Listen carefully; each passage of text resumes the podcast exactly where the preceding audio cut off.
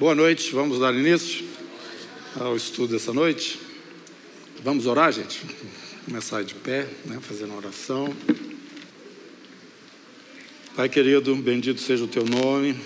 Nós queremos participar dessa adoração que os anjos fazem aí diante do trono, em uníssono com eles aqui da terra, a família nossa, dos que já estão aí, juntamente com os que estão aqui. Queremos bendizer e exaltar o nome do nosso Deus. Santo, Santo, Santo. É o Pai, o Filho e o Espírito Santo. Deus triuno, todo-poderoso, que era, que é e que há de vir. Pai, nós precisamos de instrução, orientação e direção do Senhor, como povo e família tua que somos. O Senhor deu essa revelação para o teu filho amado, nosso Senhor e Salvador Jesus, para que ele transmitisse a nós, os seus santos, as coisas que em breve deveriam acontecer. Mas se nós não tivermos o sentido, o entendimento delas, ó Pai, não faz, é, no final não faz sentido também. Nós precisamos que o Senhor nos abra o entendimento, a compreensão, nos dê o, o, a, a compreensão mesmo da, da revelação que nós temos aqui escrita, Senhor, que é a tua palavra. E confessamos a nossa necessidade da tua pessoa e do teu espírito nos conduzindo, Senhor, por um caminho seguro, por um, por um caminho onde os nossos pés não vacilem, aplane nas nossas veredas, Senhor. Nós te invocamos especialmente com esse, com esse objetivo para essa noite, que é um entendimento maior de todas essas coisas que o Senhor já nos tem falado e através dos teus profetas e dos teus servos, ó Deus, que foram usados para registrar todas essas coisas. Abra-as a nós agora, nós te pedimos, em nome de Jesus. Amém. Amém. Cleide, você vai cantar o Deuteronômio 32. Você esqueceu disso? Já? Lembrando o seguinte, irmãos, que este é o cântico de Moisés. Tá? Nós, eu vou fazer um resumozinho da nossa aula anterior e vamos seguir a partir daí. Agora, esse cântico de Moisés está lá no capítulo 15. Não, falando Apocalipse, irmã. É o cântico de Moisés e o cântico do Cordeiro. O cântico de Moisés é o que está no Deuteronômio 32. Eu já expliquei que Deus lá, quando ele estava já com o povo lá na terra, né, já tinham chegado lá, só não tinham ainda atravessado o Jordão. O Senhor falou para Moisés escrever um cântico e esse cântico seria testemunha entre ele, para ele, dele para o povo, testemunha. E esse cântico é um cântico profético que na verdade conta toda a história do povo de Israel até o momento em que o Senhor estabelece por fim o seu, o seu reino sobre a terra. À vontade, irmão.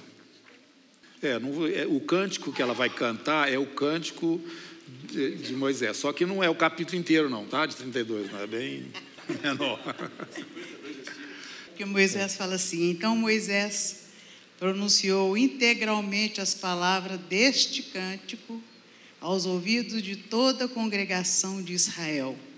Inclinai os ouvidos aos céus, e falarei, e ouça a terra as palavras da minha boca que a música é assim. Goteja minha doutrina como a chuva, destilha minha palavra como orvalho, como chuvisco sobre a relva e como gotas de água sobre a erva. Porque proclamarei o nome do Senhor engrandecei ao nosso Deus. Eis a rocha, suas obras são perfeitas, porque todos os seus juízos do caminho são juízo. Deus é fidelidade e não há nele injustiça porque proclamarei o nome do Senhor, engrandecei o nosso Deus, eis a rocha. Quantos sabem esse cântico? Então nós vamos cantar juntos agora. Destile, começa destilando? Goteja, Goteja. minha, goteja minha doutrina como a chuva. Destile a minha palavra como orvalho, como chuvisco sobre a relva e como gotas de água sobre a erva. Porque proclamarei o nome do Senhor, engrandecei ao nosso Deus. Eis a rocha, suas obras são perfeitas, porque todos teus caminhos são juízos. Deus é fidelidade e não há nele injustiça. Porque proclamarei o nome do Senhor, engrandecei ao nosso Deus. Eis a rocha. Aleluia! Isso, glória a Deus. Esse cântico nós sabemos, mas eles vão cantar um cântico que a gente não vai saber. O capítulo 14 do Apocalipse fala dos 144. 144 mil, eles aprendem um cântico e cantam diante do Senhor, e só eles sabem. Agora, esse aí nós sabemos, né? E o do Cordeiro está aí junto também. É, até tem uma canção também. Deixa eu ver se eu lembro. Foi a Marilda que fez uma, uma música em cima. É, grandes. É o versículo é, 3 em diante, 3 e 4. Apocalipse 15. Vês tuas obras, ó Senhor, justos verdadeiros são os teus caminhos. Verá e não te glorificará, Senhor. As nações te prostrarão e, E para sempre adorarão. Pois só teu tu és és santo. Ajudou lá. Pra sempre serás com vozes de júbilo. Queremos te exaltar. Aleluia.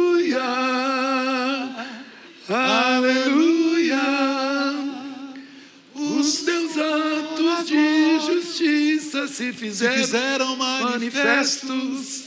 Aleluia. Aleluia. O louvor, a glória, a honra sejam sempre ao nosso Deus. Ficou alto. Amém, ficou. Mas, uia, aleluia.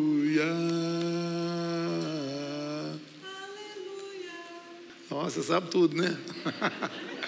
Foi nossa irmã Marilda que fez essa canção, já tem um bom tempo. Nós cantávamos ela, né? Foi na época ela estava com a gente.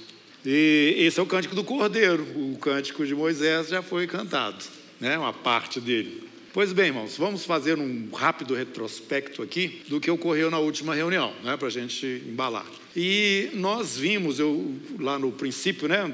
Nós passamos por essas partes aqui, João, Jesus falando, Mateus também, a respeito do anticristo que viria e que seria recebido por eles enquanto Jesus não estava é, sendo recebido naquele momento, quando ele se manifestou lá em Israel. Daniel nos fala a respeito desse desse personagem ou desse fato que ocorreria com esse personagem que Jesus registra aí no capítulo 24, versículo 15 de Mateus. E nós vimos também o próprio apóstolo Paulo, né, falando as mesmas coisas que Jesus falou lá no capítulo 2, 2 Tessalonicenses 2, é, versículo de 1 a 4. E através de, de, desses capítulos aqui, nós voltando para Daniel e vimos lá aquela, aquela, aquelas revelações do capítulo 2, do capítulo 7, né, mostrando como seriam a sequência de reinos, é, um após o outro, que o Nabucodonosor viu e também o profeta Daniel viu no capítulo 7, e aquela conformação que está ainda é, um pouco não está muito visível ainda, né? Que na, na, na, estátua representa os pés de ferro e barro com os dez dedos, né? nós vamos encontrar o quarto animal tendo na sua cabeça esses mesmos dez, só que dez chifres, e vimos que entre esses chifres, três caíram e um surgiu no lugar deles. E este chifre era um chifrim, tinha boca, falava coisas insolentes, tinha olhos e perseguia os santos do Altíssimo. E nós andando lá pela Bíblia, fomos é, aterrizar no capítulo 13 do livro do Apocalipse para entender melhor esses bichos todos que estavam ali representados, todos em um só, e vimos que esse fulaninho aí, ou esse chifre, é exatamente esse personagem, anticristo, que nós é, estamos mostrando, né? Que vai estar presente na terra e vai reviver novamente aquele império que parece que tinha ido embora, mas não foi, que é o Império Romano. Expliquei para vocês que o ferro continua até os pés. Então, essa pessoa esse grande imperador, desse último grande governo que vai ter na Terra, vocês podem observar que esses impérios, todos eles, eu até puxei um pouquinho mais para trás, desde o egípcio que a Bíblia nos mostra, todos eles tinham assim um domínio mundial daquela época, que é a região toda, né? E à medida que vinham outros, eles expandiam mais ainda, chegou lá o, o Leopardo, que é o do Alexandre, né? Foi até lá para a Índia, foi muito grande o Império Macedônico, mas logo depois chega o Império Romano e o Império Romano, ele se estabelece de uma forma assim muito agressiva, forte, e é o ferro que nós nós vemos da estátua, e é aquele animal que, que é uma besta, né? Nem sabem dizer, dizer que animal, animal que é aquele quarto animal de Daniel. E Daniel olhando vê na cabeça deles dez chifres e caindo depois três e esse chifrinho aparecendo. Então, na sequência dos impérios, nós vamos ter nesse último império, que será destruído diretamente pela intervenção de Deus, uma pedra sem auxílio de mãos, é cortada e destrói aquela estátua completamente, substituindo-a de tal forma que ela se torna igual ao pó da terra e aquela, aquela pedra toma conta da terra inteira. E ali no caso dos, do, dos animais, na cabeça, né? É, logo depois, um período de tempo pequeno, que esse chifre persegue prevalece contra os santos do Altíssimo, mas há uma intervenção direta de Deus mostrando que ele não poderia continuar mais, ele é julgado diante de um tribunal e o poder que ele exercia ou que existia é transferido para o povo que, no caso, estava sendo perseguido, os, os servos de Deus. Né? É, esse, esse poder que chega, substituindo o anterior, é o próprio poder de Deus que autoriza os santos, os seus é, seguidores, né? aqueles que temiam o Senhor e não a este homem, esse imperador, eles então passam para dentro deste reino na condição daqueles que estão governando o reino. Isso está tudo em Daniel. Aí nós vamos lá para o Apocalipse mostramos que todos esses bichos aí, né, eles estão na cabeça lá do capítulo 13. Tem boca de leão, tem corpo de leopardo, tem é, mão, acho que de urso, ah, acho que é a mão. Está é, tá aqui na minha frente. É, besta que vier semelhante ao leopardo, com pés como de urso, boca como boca de leão. E esse bicho esses quatro bichos estão representados nesse último, nós vimos que representa não somente esses grandes impérios que surgiram até este último, que a, essa, essa própria besta representa, e vimos também que é, ela própria representa este chifrinho pequeno, que é este último homem no governo dele. E assim como aconteceu com o Império Romano, que desapareceu ou foi ferido de morte, entre aspas, ressurge da mesma forma esse mesmo, essa mesma besta que representa uma só pessoa. Essa pessoa vai sofrer um mal qualquer, próximo de morte ou morte de fato, eu não sei, mas será uma uma um momento em que haverá uma recuperação sobrenatural que vai impressionar as pessoas no mundo inteiro e vem essa aura de divino que será confirmada pela presença do próprio Satanás possuindo esse homem. Nós estamos falando sobre o anticristo, sobre esse chifrinho que chega, quando ele chega, ele derruba três desses governantes que são representados nos dez chifres da cabeça do animal, e ele passa então a perseguir os santos do Altíssimo. Eu falei aqui para vocês que toda essa história, né, ela vai se resumir num ponto, vai chegar num ponto. O ponto é adoração toda essa estratégia, tudo isso que Satanás está fazendo no mundo ao longo, ao longo das eras, é trazer o homem para uma condição de, de adorador dele próprio. É, ele não ele não admite né, que o homem que pecou não esteja debaixo do controle dele completamente, ao ponto de prestar culto a ele. Nós vimos, segundo a, a, revelação aqui no Novo Testamento, Paulo falando que toda a natureza foi colocada debaixo da corrupção, quer dizer, ela está sofrendo angústias, a natureza. E isso ocorreu quando o homem pecou. Vocês lembram que o homem tinha autoridade de Deus sobre toda a terra e tal, e a terra produzia quase que espontaneamente, né? Era uma coisa muito tranquila. Mas quando o homem peca, o Senhor fala que agora do suor do teu rosto é que você vai comer seu pão. Então a natureza ficou debaixo de uma opressão por causa do pecado. E isso tudo por conta da intervenção de Satanás ali, o homem aceitando. O homem passou de bandeja a autoridade que ele tinha recebido de Deus sobre toda a terra, e então a situação do homem ficou muito difícil. Mas Deus fala para a serpente o seguinte: olha, vai sair um descendente dessa mulher que vai esmagar sua cabeça. E essa luta vem ao longo das eras, tá? ao longo das eras. Satanás está de todo jeito querendo a adoração para si. Vocês lembram quando Jesus chega? Eu te dou tudo isso se você prostrar e me adorar. Foi a tentação do deserto. E o Senhor Jesus fala que só o Senhor teu Deus adorarás. E ele continua insistindo dentro desse projeto, e vocês podem ver que o mundo, à medida, à medida, que o tempo vai passando, ele vai se tornando um bloco. Nós já somos um bloco. Agora, qualquer coisa que acontece em qualquer lugar do mundo desestabiliza o mundo inteiro.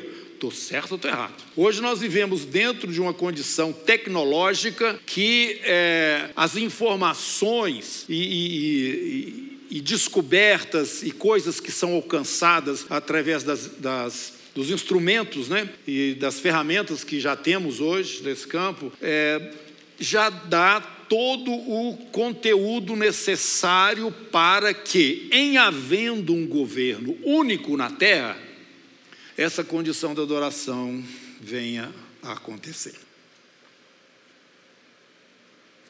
Vocês estão vendo que à medida que o tempo passa, a tendência dos povos é abrir mão da liberdade em função da segurança. Foi isso que aconteceu na Covid, vocês lembram? Tem que vacinar. Ah, eu não quero, mas tem que vacinar de qualquer jeito. Você não querendo ou não querendo, você tem que vacinar. Veio uma ordem, uma pressão em cima das pessoas. Mas por quê? Porque elas queriam se sentir o quê? Seguras. Então as pessoas, as autoridades falaram: você vai ficar seguro se você fizer o que eu estou te mandando. E à medida que o tempo passa, a instabilidade entre as nações vão clamar por um líder mundial e toda a tecnologia já está pronta para que ele alcance o que nós lemos no capítulo 13 do livro do Apocalipse, o controle sobre todas as pessoas todas as pessoas, através da marca que nós sabemos, né? que nós tivemos uma pré-estreia disso no chamado, é, aquele negócio, não, verde aí do, da, da vacina, como é que chama aquilo? Tinha um uma, passaporte, é. Tipo aquilo, aquilo foi só uma sombrinha. Nós sabemos que na Austrália eles pegavam as pessoas à força e botavam em campo de de concentração, no fundo é como de concentração. O que aconteceu na, na, na, no Canadá? O que aconteceu na Áustria e em outros países assim desenvolvidos? Estou falando só para desenvolvido. O povo ficou debaixo de uma de um cetro assim de controle total ou quase total.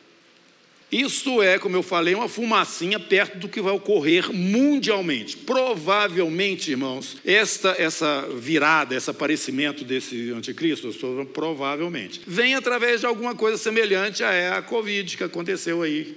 Entendeu? Que há uma necessidade de controlar o povo, a sociedade inteira, os homens, né? com, entre aspas, aquela história de que nós estamos defendendo você. E a outra coisa que pode, eu acho que está bem, bem, uma possibilidade muito grande, é de uma terceira guerra mundial. Na Ucrânia ali, o trem pode desandar. Fico, nós temos vários pontos. Você vê a Coreia do Norte com os Estados Unidos, que trem, nós mandamos uma bomba atômica aí. É, a China querendo tomar Taiwan, que vai ser um. Não é uma coisa muito simples aí no cenário internacional. A Rússia anexando e lutando lá dentro da Ucrânia de, de nariz encostado na OTAN. nós, pode acontecer alguma coisa, né? Assim, rapidamente, que torne, desencadeie uma, uma guerra maior. E pode ter certeza que vai ter, se isso acontecer, vai ter coisa atômica também funcionando. Só que isso não vai acabar com a Terra, não. Falando que uma situação como estas é bem provável que desencadeie nisto que nós estamos colocando aqui uma liderança mundial. Porque isso praticamente é impossível se não houver algo que é, empurre a humanidade para uma situação como essa. E aí, a partir daí, então, meus irmãos, é, mais ou menos sete anos, sendo que os últimos três anos e meio são os três anos e meio da ira de Deus derramada sobre o reino e o governo deste fulano. Nós já vimos isto aqui na última aula que nós falamos aqui. Eu mostrei para vocês os santos da tribulação, porque nós estamos falando sobre o anticristo, e falando sobre o anticristo, o governo dele tem então o conflito ali. Aqueles que não adoram a besta, aqueles que não receberam a marca, mostrei isso para vocês no capítulo 14, ali do livro do Apocalipse, né? a sequência ali dessas coisas. E mostrei esses versos aqui, primeiro no capítulo 12, a respeito desse grupo de irmãos, né, que são os descendentes da mulher. Irou-se o dragão contra a mulher, versículo 17, capítulo 12, e foi pelejar com o restante da sua descendência, os quais, lembrem, disso, eram os que guardavam os mandamentos de Deus e tinham o testemunho de Jesus. Os mandamentos e o testemunho de Jesus. Nós vamos ver a mesma referência desse período, que acontece nesse período, falando a respeito destes mesmos é, dessas mesmas pessoas, capítulo 14, verso 12. Aqui está a perseverança dos santos, os que guardam os mandamentos de Deus e a fé em Jesus. E então nós vimos a conexão desse grupo com o povo de Israel, que está também no capítulo 7 e no capítulo 14. Nós vimos no capítulo 7 que antes que esses juízos viessem através das trombetas e taças derramadas sobre a terra, havia um grupo ali de 144 mil, e esses 144 mil são israelitas. Eles são 12 mil de cada uma das tribos de Israel. E é esse grupo que aparece aqui no capítulo 14, versículo 1. Olhei, olhei o cordeiro em pé sobre o Monte Sião, e com ele 144 mil, tendo na fronte escrito o seu nome e o nome de seu pai. Eu lembrei vocês que essa, esse selo que eles têm é diferente do selo daqueles que fazem parte da igreja. Os que fazem parte da igreja têm o nome do Pai, do Filho, né? o novo nome do Senhor Jesus, e também o nome da cidade. Estão lembrados? Esses são os vencedores que está lá no capítulo 2 do livro do Apocalipse é a igreja de Esmirna, capítulo 3. A igreja de, Esmirna, não, desculpe, de é, Filadélfia, a igreja de Filadélfia é, falando a respeito desse, do, desses que fazem parte da igreja, que são selados com, com o nome do Pai, o nome do Filho e também o da cidade, a Nova Jerusalém. E agora, quando fala desse grupo de judeus cristãos que estão vivendo esse período da grande ira de Deus, que é a grande tribulação, de fato, que é exatamente os últimos três anos e meio do governo deste homem. Eu estou voltando atrás, dando mais umas acrescentadazinhas e alguns detalhes, mas vocês estão, estão até aí, né? Nós caminhamos junto? Sim? Para a gente poder continuar. Nós saímos de Daniel, caímos no Apocalipse e agora nós estamos com um conteúdo muito maior. Oi. Essa pedra que você falou que vai derrubar essa estátua, né? É, essa pedra seria o quê? Seria Jesus mesmo? O próprio Deus? É o próprio Deus, é o reino do Senhor. Todos esses, esses, eh, eh, esses reinos, a sequência deles, termina Sim. com esse último do pé. Né? Uhum. Vai vir um outro reino. Lembra Jesus falando para Pilatos: O meu reino não é deste mundo. É este reino que está vindo e fere todos esses governos, o presente e os passados, e destrói tudo e essa pedra se expande sobre toda a terra. É o cumprimento da palavra. E toda a terra se encherá do conhecimento é, da glória de Deus, assim como as águas cobrem o mar. Viu? De Sião sairá a lei. Aí Jerusalém passa a ser a capital do mundo. Jesus está lá sentado no trono de Davi. Os doze discípulos vão estar responsáveis por. É, são os, os prefeitos, responsáveis para governar as doze tribos de Israel. E o resto da turma, que somos nós, junto com os santos da tribulação, vão governar o mundo. A terra. Provavelmente nós vamos governar é por aqui mesmo. Ney, Oi. é, essa pedra que vem, vem, ela tem algo a ver que Jesus fala, ele é pedra angular? Tem uma correlação? Não, está tudo é, conectado com a pessoa de Jesus, porque Jesus é o rei. Agora, a pedra representa é o reino dele, substituindo os outros reinos que foram demonstrados ali na visão. Tá? É ele que é o rei, ele é o Senhor, ele é a pedra angular, né? ele é o fundamento nosso. Oi. Quem que ia perguntar? Sim.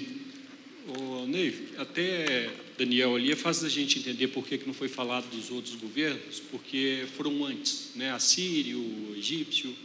Agora, depois veio outros impérios também, que não faz parte dessa estátua e que foram grandes impérios também, como os otomanos, os mongóis. É, existe algum porquê desses impérios estarem fora dos grandes reinos?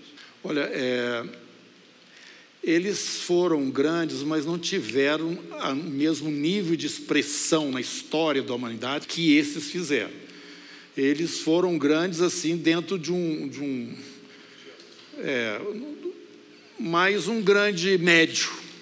O, otomano que você está falando, o mongol, esses reinos foi um- foram assim grandes, mas não na proporção de um egípcio, de um assírio, de um medo-persa, macedônico, o próprio Império Romano.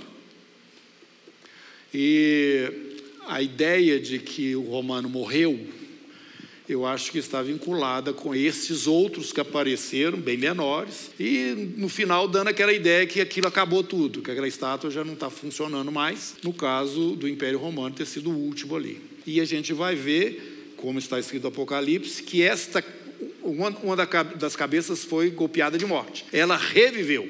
A mesma coisa acontece com a- o personagem, o anticristo, que ele também foi ferido de morte e reviveu.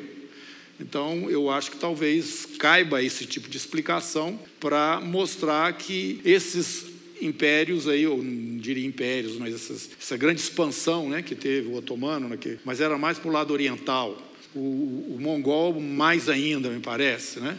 Não tiveram esse, esse reflexo diretamente dentro do povo de Israel, a nação de Israel, que é o centro de toda essa revelação. Né? É, não sei se é essa a explicação, mas é uma ideia que eu estou fazendo. Eu acho que é a chave é Israel mesmo.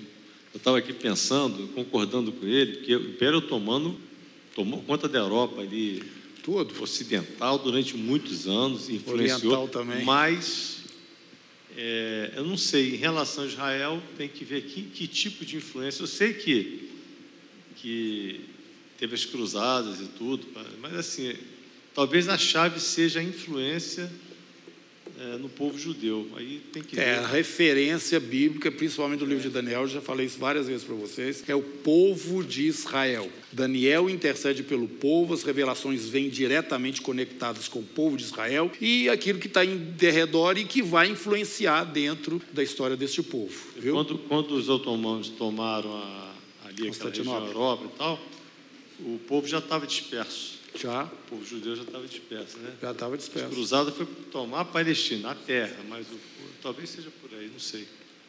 Bom, dentro da nossa sequência aqui, nós vamos agora para o capítulo 10 do livro do Apocalipse. Esse capítulo é simplesmente maravilhoso. E eu só não vou falar para vocês sobre o que os sete trovões falaram, porque o João não registrou.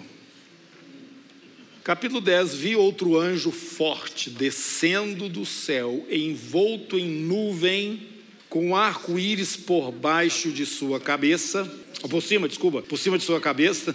O rosto era como sol, as pernas como colunas de fogo, e ele tinha na mão um livrinho aberto. Pôs o pé direito sobre o mar e o esquerdo sobre a terra.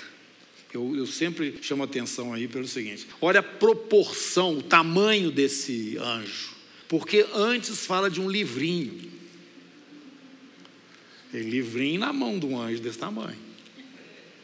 E bradou em grande voz, como ruge leão, quando bradou, desferiram os sete trovões as suas próprias vozes. Logo que falaram os sete trovões, eu ia escrever, mas ouvi uma voz do céu dizendo: Guarda em segredo as coisas que os sete trovões falaram e não as escreva.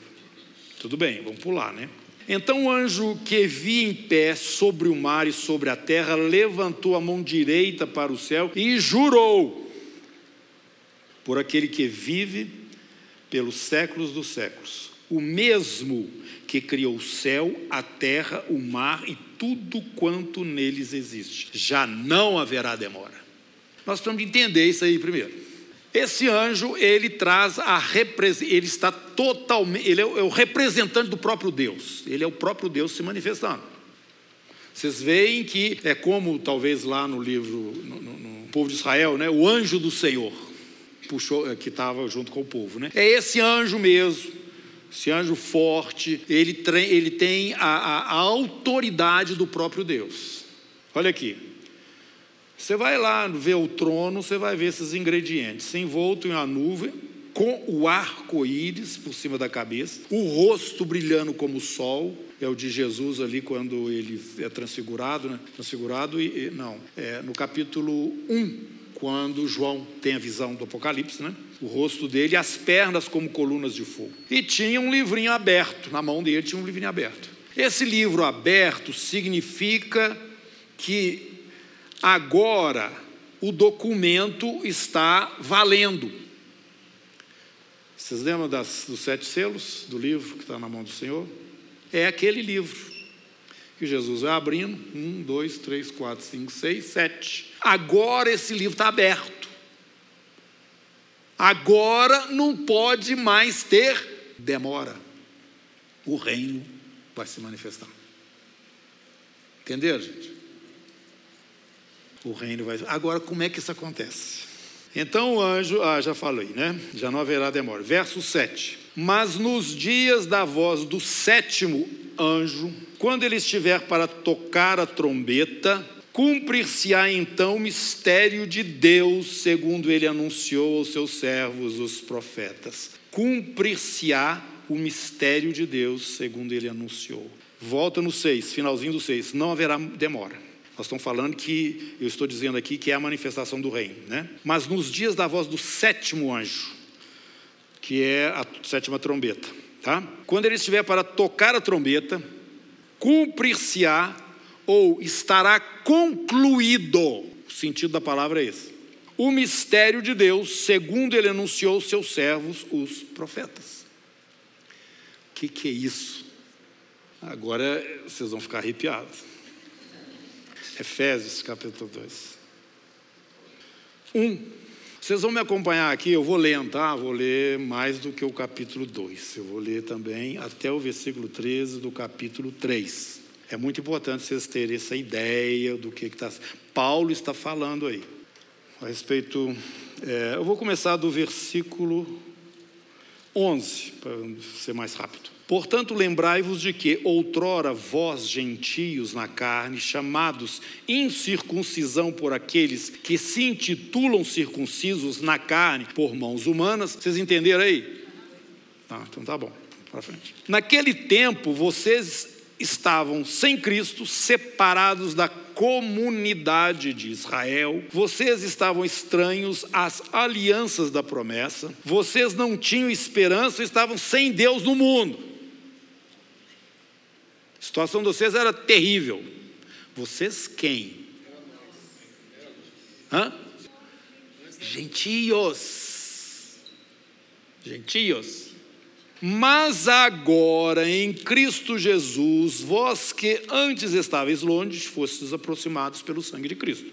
Porque ele é a nossa paz, o qual de ambos fez um, e tendo derribado a parede de separação que estava no meio, a inimizade, né, o judeu e o gentio, aboliu na sua carne a lei dos mandamentos, nós não estamos mais debaixo da lei, aboliu na sua carne a lei dos mandamentos, na forma de ordenanças, para que dos dois, do judeu e do gentio, criassem em si mesmo um novo homem fazendo a paz e reconciliasse ambos em um só corpo com Deus por intermédio da cruz, destruindo por ela a inimizade.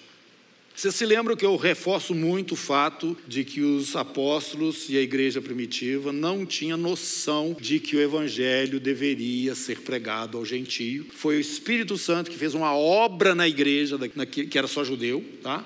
Através lá da história de Cornélio, que nós já falamos, que Pedro foi lá, Jerusalém, teve aquela discussão toda, através de santos que vieram lá do norte da África para a cidade de Antioquia da Síria, e ali começou a espalhar o evangelho para gente que não era judia. Como eu disse, provavelmente pessoas que frequentavam a sinagoga, como no caso era uh, o, caso de Cornélio, né, que ouvindo, creram e aí foi espalhando. E o Senhor foi batizando com o Espírito Santo, essas pessoas eram participavam né, da vida da igreja nesses lugares, mas isso foi o próprio Espírito de Deus que provocou, não foi os discípulos, inclusive o Pedro não queria ir na casa do Cornélio. Por quê? Porque ele é gentio e judeu não pode entrar na casa de gentio. Já que Deus que está me mandando ir, ele arrumou cinco ou seis irmãos e falou: vão comigo. Porque eu depois vou ter que prestar conta em Jerusalém e o pau lá vai quebrar. E se vocês não estiverem do meu lado, como é que eu vou fazer? Tipo isso, é claro que eu estou exagerando um pouquinho, né? Mas era uma, um escândalo, escândalo. Um judeu está ligado a um gentio de qualquer forma que fosse. Entendeu? Ele não entra na casa do, do, do gentio. Ah, eu dou tem, tem esse exemplo. Lá em Israel, tem a, tem a cidade de Tiberíades e tinha a cidade de Cafarnaum. Tiberíades não tinha judeu. Cafarnaum estava cheio de judeu. Por que, que Tiberíades não tinha judeu? Assim, no geral, né, gente? Não tinha, pode ser que tinha um, dois, três. Porque era uma cidade romana, gentílica.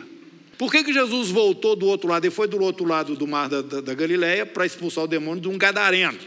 Não é isso? Ele volta. O gadareno quer vir com ele e fala assim: não, vai, seus, seus parentes lá falar para eles o que, que Deus fez por você. Quando Jesus sai de Israel, lá na região lá do Líbano, sai uma mulher, Ciro Fenícia, e começa. Filho de Davi, tem misericórdia de mim. Jesus fala: opa, peraí, eu não vou pegar o pão dos filhos e dar para os cachorrinhos. Jesus estava fazendo referência aqui. Você é gentia.